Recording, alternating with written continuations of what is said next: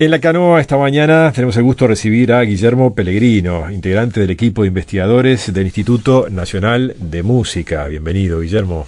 Muchas gracias, Diego. Como siempre, un gusto. Bueno, una linda mañana entonces para detenernos en otro de esos grandes hitos de la música del Uruguay que nos propones, ese recorrido que nos has propuesto, eh, en un viaje en el tiempo mm, que se detiene en distintos momentos, en acontecimientos eh, que marcaron a la música del Uruguay, eh, que de alguna manera podemos decir, bueno, hay un antes y un después.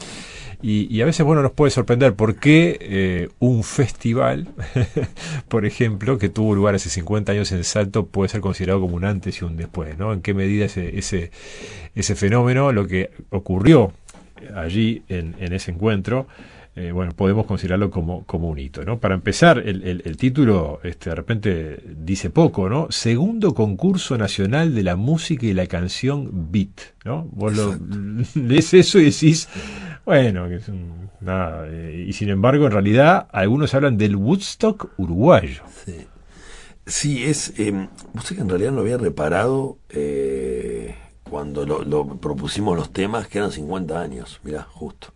Claro, fue en febrero, ya pasaron 50, ¿no? Febrero, en febrero se cumplió. exactamente, 50, años.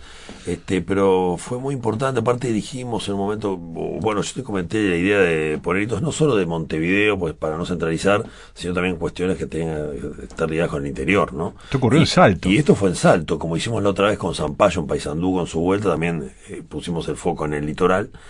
Este, esto fue un festival, como decís vos, bisagra.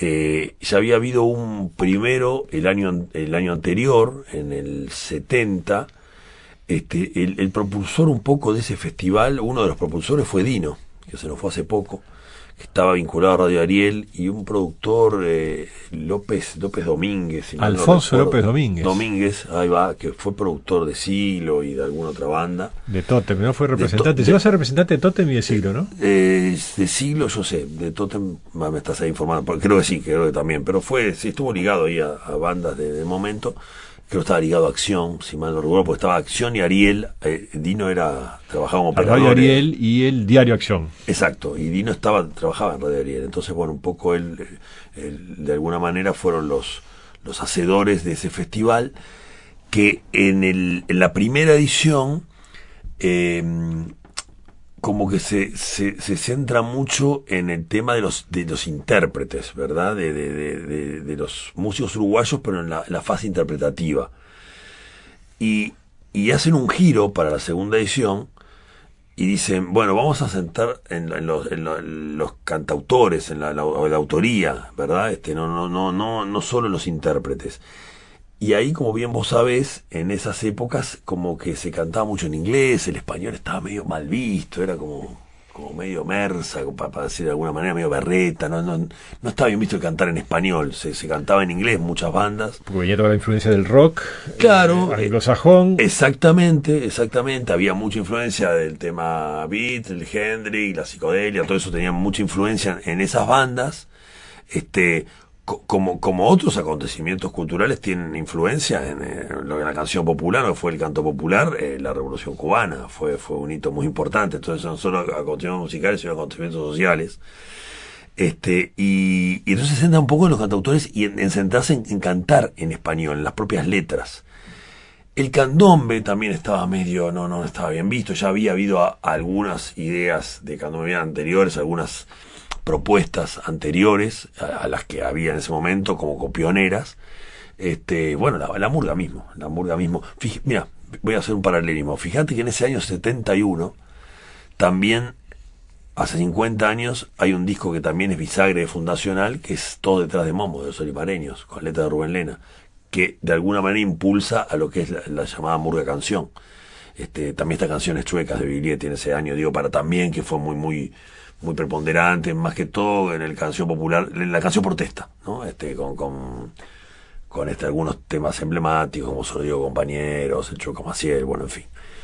Y, y este, este segundo concurso que, que tuvo algunos eh, ganadores, tal, tal vez eh, de los de los que más sobrevivieron, que más destacaron, que tuvieron más trayectoria, eh, hubo varios, pero uno fue el pájaro Canzani que vos seleccionaste muy que, bien. que era muy jovencito, ¿no? Muy, 17, 18 años, creo, tenía 18 años, es de una familia de músicos, de fraiventos, este, y tiene un proyecto, empieza con un proyecto, unos primeros, no sé el primero, pero unos primeros proyectos, Aguaragua, cuando viene a Montevideo, convoca a músicos de la talla de Lazarov, de Bonaldi, eh, Galemire, creo que Jaime Ross participan alguna vez de, de, de, esa banda. Poco tiempo después de ese evento allí en, en Salto, Esa, termina grabando. Eh, eh, exacto, por eso ese evento es, tan, tan, importante, porque, porque es muy removedor, muy removedor.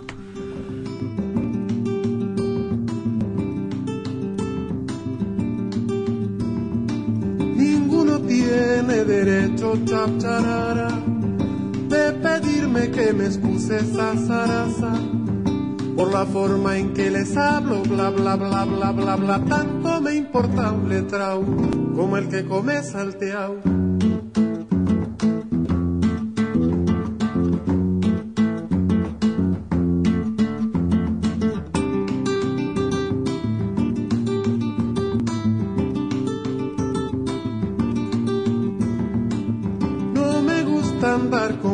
Con vueltas tatarata.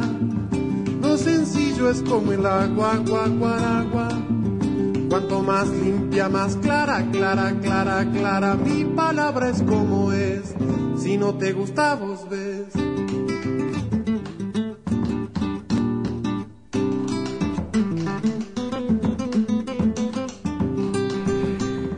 Pájaro Canzani, Carlos Pajarito Canzani, ¿no? Después, eh, años después, bueno, este, se iría para Europa, después este, volvería cada tanto al Uruguay, eh, con algunas participaciones más recientes en el tiempo, pero estos eran su, sus comienzos, ¿no? Estos eran los comienzos, claro. En, en la música. Y allí estuvo en este eh, segundo concurso en Salto a manera de, de, festival, ¿no? Claro, lo pusimos un poco también eh, porque fue de los ganadores el que más perduró, bueno, tal vez fuera del Uruguay, radicado hace años en Francia, tuvo algún cuarto de la cara vuelta, ahora con todos goleando, cuando la, la Copa, Copa, América, 95, el, ¿no? Chividón, este, sí, sí. bueno, en fin, este, tuvo ahí como un, un, renacer, pero bueno, después desarrolló básicamente su carrera en, en Francia, ¿no? en Europa.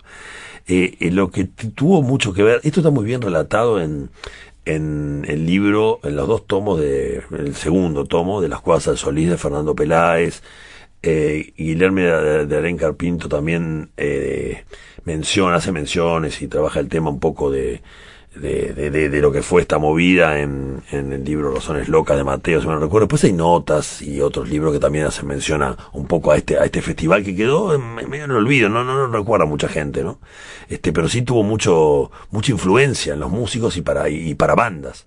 Cambió mucho. Fíjate que, que, que era todo muy artesanal. Lo que hablamos, la, ¿cuándo fue que hablamos? Ah, con el disco Los Olimareños. ¿Te acordás de, de la Vuelta los Olimareños? Que fue en el año 84. Que, que, que el registro es muy vivencial, pero bueno, acá también lo que pasaba era, por ejemplo, los músicos iban, eh, músicos, periodistas, productores, y algunos en el Hotel Los Cedros, que todavía está en Salto, y otros se desalojaban en carpas y comían en un liceo yo qué sé, digo, to, todo eso medio hecho, eh, claro, sí, así a, los ponchazos, este, no, no había mucha, mucho profesionalismo, ¿no? Más bien poco. Claro. Bueno, un, un, artículo a propósito de Fernando Peláez que lo mencionabas eh, tiempo atrás en, en, la diaria recuerda estas cosas, ¿no? Salto, la naciente capital del poder joven. Ese era el titular de la página 10 del diario Acción del lunes 4 de enero del año 1971, confirmando la etapa final del segundo concurso que iba a realizarse en el Parque Arriague de la ciudad claro, de Salto. Claro, Salto, claro. la naciente capital del poder joven. Claro, claro, exactamente. ¿no? Fíjate el movimiento. Peláez hizo un trabajo impresionante. Yo nunca lo pude conseguir, lo busqué, lo busqué, lo busqué, hasta lo que lo llamé a él, no tenía, pero sí lo, lo pude leer en su momento prestado. Este, no sé si habrá alguna otra edición, creo que no. Pero pero hace un trabajo monumental de investigación este y de, y de rastreo en archivos. Y fíjate lo que sería eso no puede uno se pone a viajar al en el tiempo no dice año 71 Salto una ciudad más importante de nuestro país pero a la vez con una sociedad bastante conservadora, una parte de su sociedad bastante conservadora, muy elitista, hay que tener en cuenta que, Salto y Paysandú tienen dos orígenes muy diferentes, y, y lo que sería fueron, se estima que 3.000 y 4.000 personas llegaron. Entonces imagínate en ese salto, eh, apacible, ¿eh? con, con que se escuchaba las olitas del río Uruguay cuando había un poquito de viento, en fin, el trinar de los pájaros y aparecen, como decía en esa época, de, centenares de menudos, este, con otra estética, pantalones rotos, ah, yo qué sé, con otra estética totalmente diferente a la acostumbrada, que venían de distintas partes del país, fundamentalmente de Montevideo, algunos habrán cruzado Argentina, estimo. Y bueno. Esos pantalones anchos de la época. Los pantalones anchos. Bueno, en fin, en fin. Este, no, sucedió, digo, más, allá de algún hecho menor, pero digo, todo transcurrió de manera normal, ¿no? No, no hubo ningún hecho, pero seguramente habrá habido alguna denuncia o algún vecino molesto por, tres escenarios, ¿no? Tres escenarios en el Parque Arriaga. En el Parque Arriaga, exactamente. En el bosque, ¿no? En el exactamente. Medio, en el medio del bosque natural, ¿no? Claro, eso también creo que ayudó, ¿no? Digo, pues fíjate si lo ponen en un boliche o en un gimnasio en plena ciudad hubiese sido más complejo. Cuenta Fernando Peláez que al llegar el día previsto, el viernes 12 de febrero de 1971, la ciudad de Salto ya se había visto invadida por centenares de pelilargos muchachitos. Una situación que generó algunas reacciones que por suerte no tuvieron mayores consecuencias y se estima que efectivamente entre 3 y 4 mil personas fueron testigos de dos jornadas maratónicas entre las que pasaron una cantidad de bandas. A ver si alguno de estos nombres les suena y sobre todo si suena la música, por ejemplo, de Opus Alpha.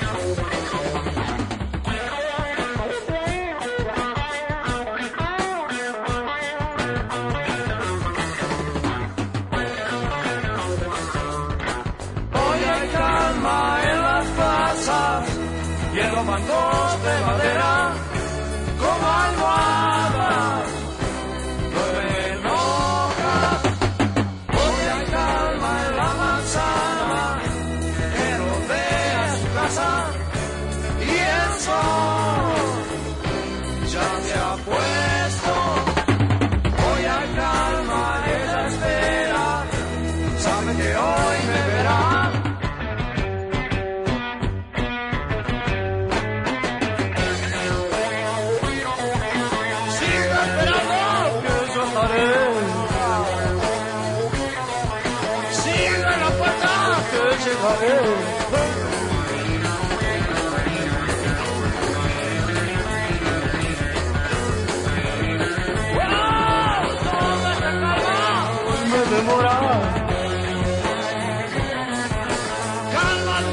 Opus Alpha, una de las bandas participantes de este Woodstock uruguayo, este segundo concurso nacional de la canción Beat. Eh, bueno, había un jurado, por supuesto, ¿no? Este, que en la madrugada del domingo tenía que, tomar una, decisión allí. Este, estaban, por ejemplo, Elías Buchalter, Eduardo Nogareda, Carlos Martínez, Esteban Leivas, Hamlet Fox y bueno, y los ganadores, había una, lista de, ganadores. Este, entre los ganadores aparecen los rítmicos, una banda de Paysandú, Manzana, otra de Salto, un grupo de grupos de Candombe Beat, Pasado y Presente, otro grupo definido como grupo Beat, Leo Martínez, mejor solista Beat, ambos de Canelones, Julián de Montevideo en Beat Latino y Carlos Pajarito Canzani de Río Negro como mejor solista de Candombe Beat. Y allí se, se, se imponía de alguna manera eh, eh, esta definición de lo que es el candombe beat, ¿no? Un invento uruguayo. Claro, no, y aparte lo pusimos un poco a Canzani porque de los demás uno perdió el rastro. Digo, pueden haber tenido alguna carrera, pero digo, a la, actualidad se, digamos, no, no, no, no continuaron por distintas razones o, o, uno no, no, no sabe bien qué fue de ellos, ¿no? Este, más bien creo que, que la mayoría se disolvieron. De los ganadores, pero eh, en el escenario, por el escenario pasaron bandas que este sí este dieron que hablar claro claro sí sí este, bueno Totem en fin este siglo el, el, el, tema también que era como había como un concurso previo que eran 19 concursos previos en cada departamento entonces había elecciones en cada departamento y ahí había grupos seleccionados que iban al festival final que era en Salto verdad entonces, claro, todo, todo ese encuentro, este, aparte en épocas, eh, todos tenemos claro, muy, muy duras, sociales y políticas muy, muy, muy complicadas, el poder encontrarse en el interior con, con, bandas que de repente no se sabían de existencia una de otro, o que, sabían pero no se conocían, eso fue muy, muy, muy fuerte para todos ellos. Y, y, y la, la gran mayoría hizo un cambio ahí. Por ejemplo, Siglo que cantaba en inglés, empezó a cantar en español.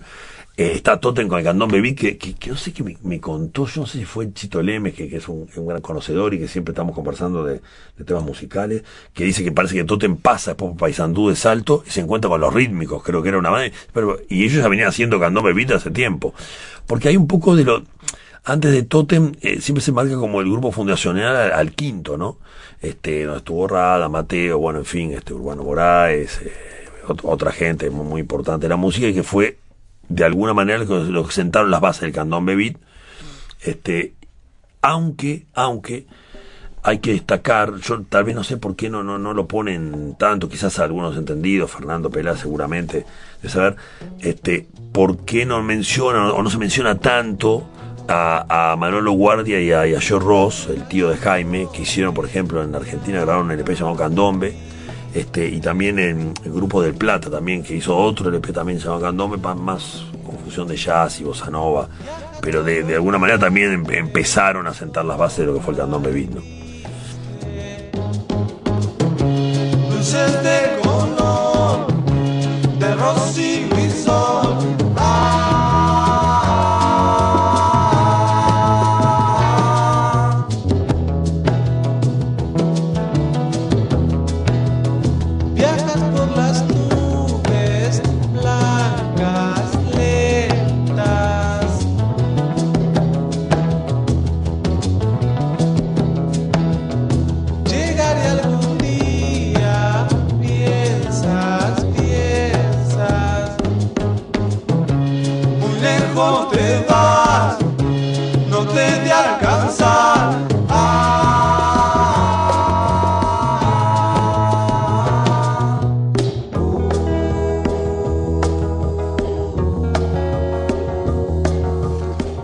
El quinto, haciendo muy lejos te vas, y aquí estamos compartiendo varios de los temas eh, grabados en, aquella época, en los 70, eh, hay que decirlo, en este caso además recogidos en una colección lindísima, editada años atrás en disco compacto, junto con la revista Postdata, 30 años de música uruguaya, eh, y junto también con los sellos discográficos uruguayos, en particular eh, muchos Sondor, porque muchos de estas... eh, Estaban en el catálogo de Sondor. Estaban en el catálogo de Sondor, ¿no? También algo en, en, en Ayui también. Sí, fue Eh, muy linda esa colección. Sí, totalmente. Bueno, acá estaba el quinto entonces. Claro, el quinto con un clásico de Mateo, muy lejos te vas. Y lo que hay que destacar es que el quinto en realidad tuvo, creo que fueron tre- tres años de existencia, de 67 a, o dos años, no mucho más que eso. Eh, y no grabó, no llegó a grabar nunca. Hubo algunas grabaciones que por suerte hu- hubo un, creo que fue Piris, que Carlos si mal no recuerdo, Carlos Piris, si mal no recuerdo, y ahí tal vez hubo algún otro más que rescataron algunas grabaciones que había de, de- de distintas presentaciones o algún estudio que hubiera, y pudieron, eh, se, eh, se conservó material del quinto, si no, no se hubiese conservado nada. ¿no?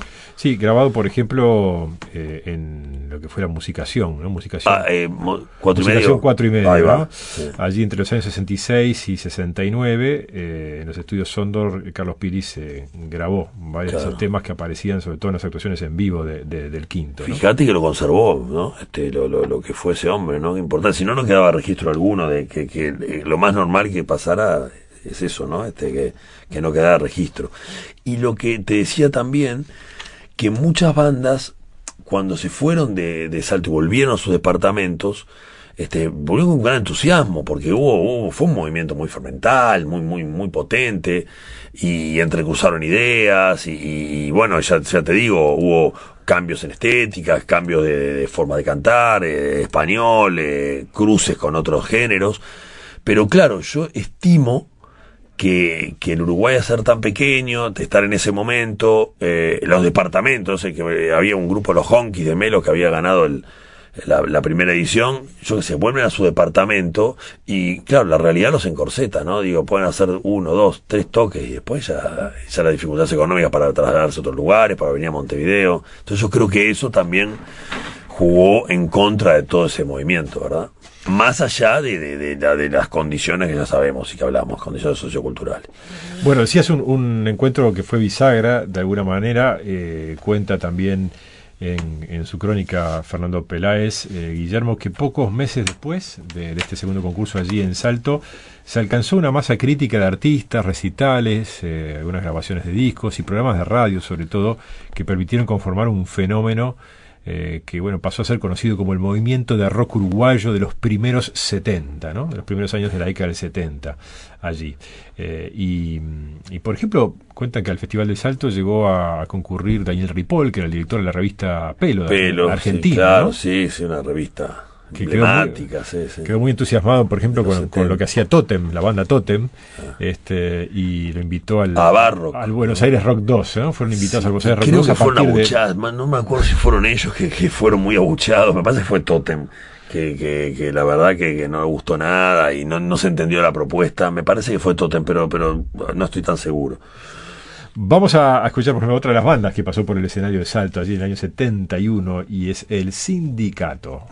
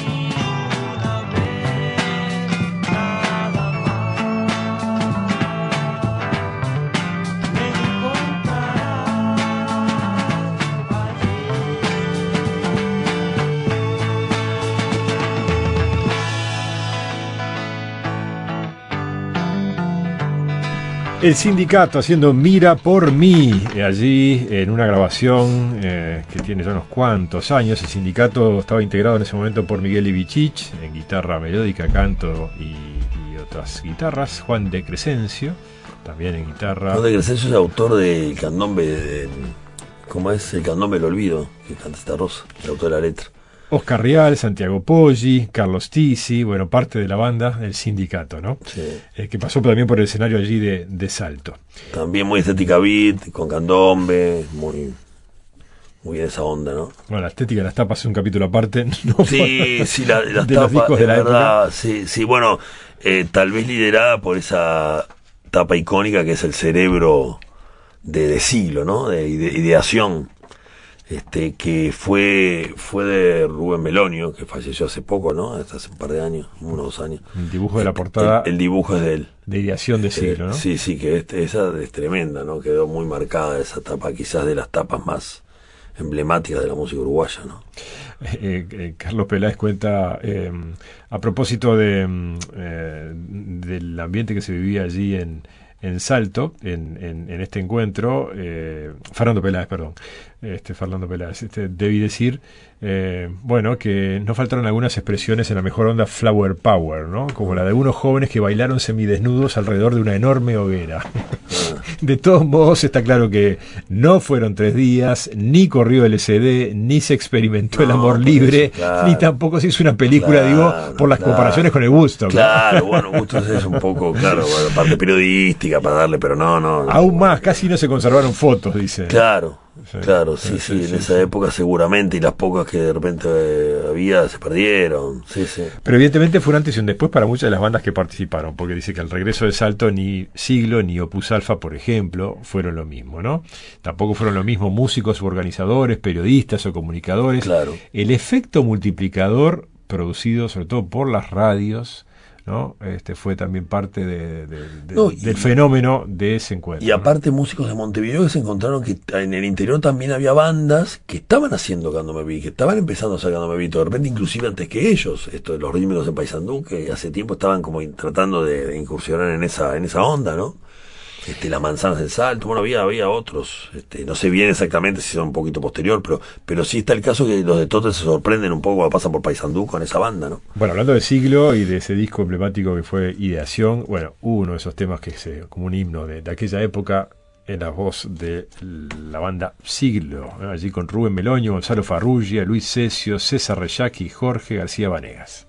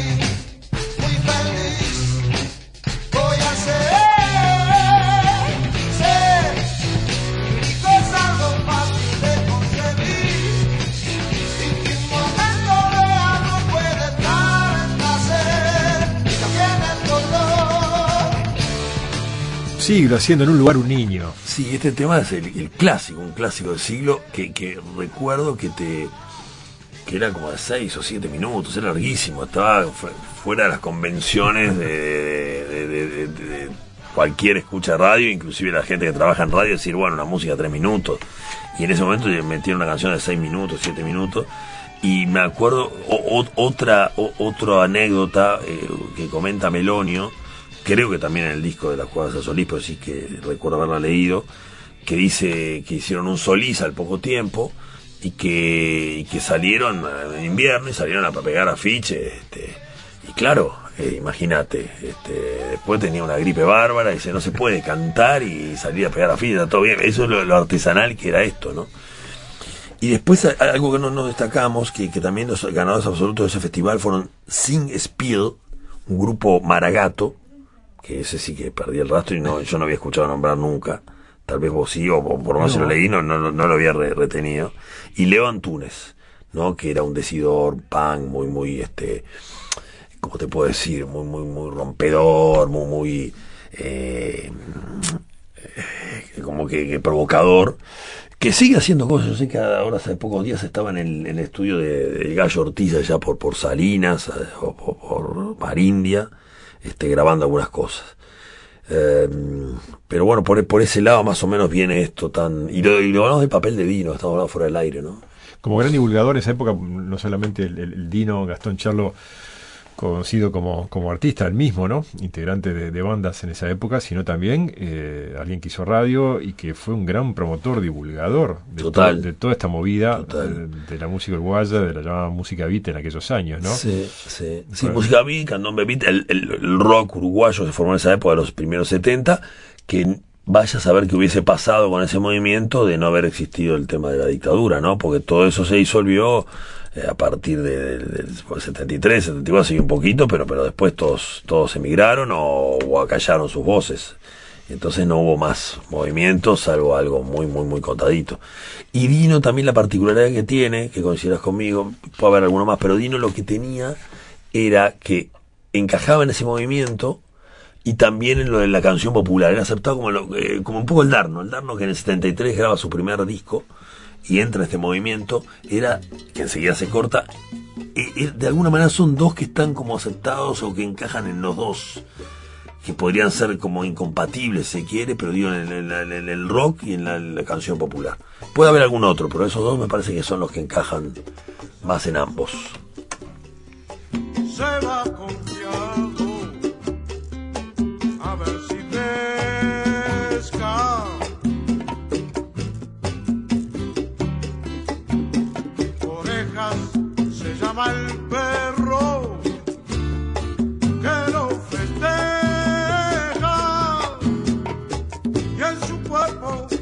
color de oro pescador. Amigos, boliche y vino, pez de color.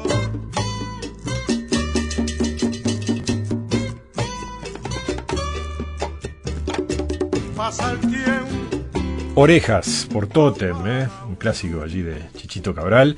Con él cerramos entonces esta recorrida, eh, gracias a Guillermo Pellegrino, a 50 años del segundo concurso nacional de la música y la canción Beat en Salto, el Woodstock uruguayo, como muchos lo llamaron, un antes y un después, un evento que fue bisagra de alguna manera para muchas bandas, para la historia de la música uruguaya y un recorrido, por supuesto, que vino con, con mucha música, ¿no? Guillermo Pellegrino, integrante del equipo de investigadores del Instituto Nacional de Música, muchas gracias. Muchísimas gracias a vos, Diego. Lindo recuerdo este, 50 años. Hasta la semana que viene. ¿eh? Dale, nos vemos.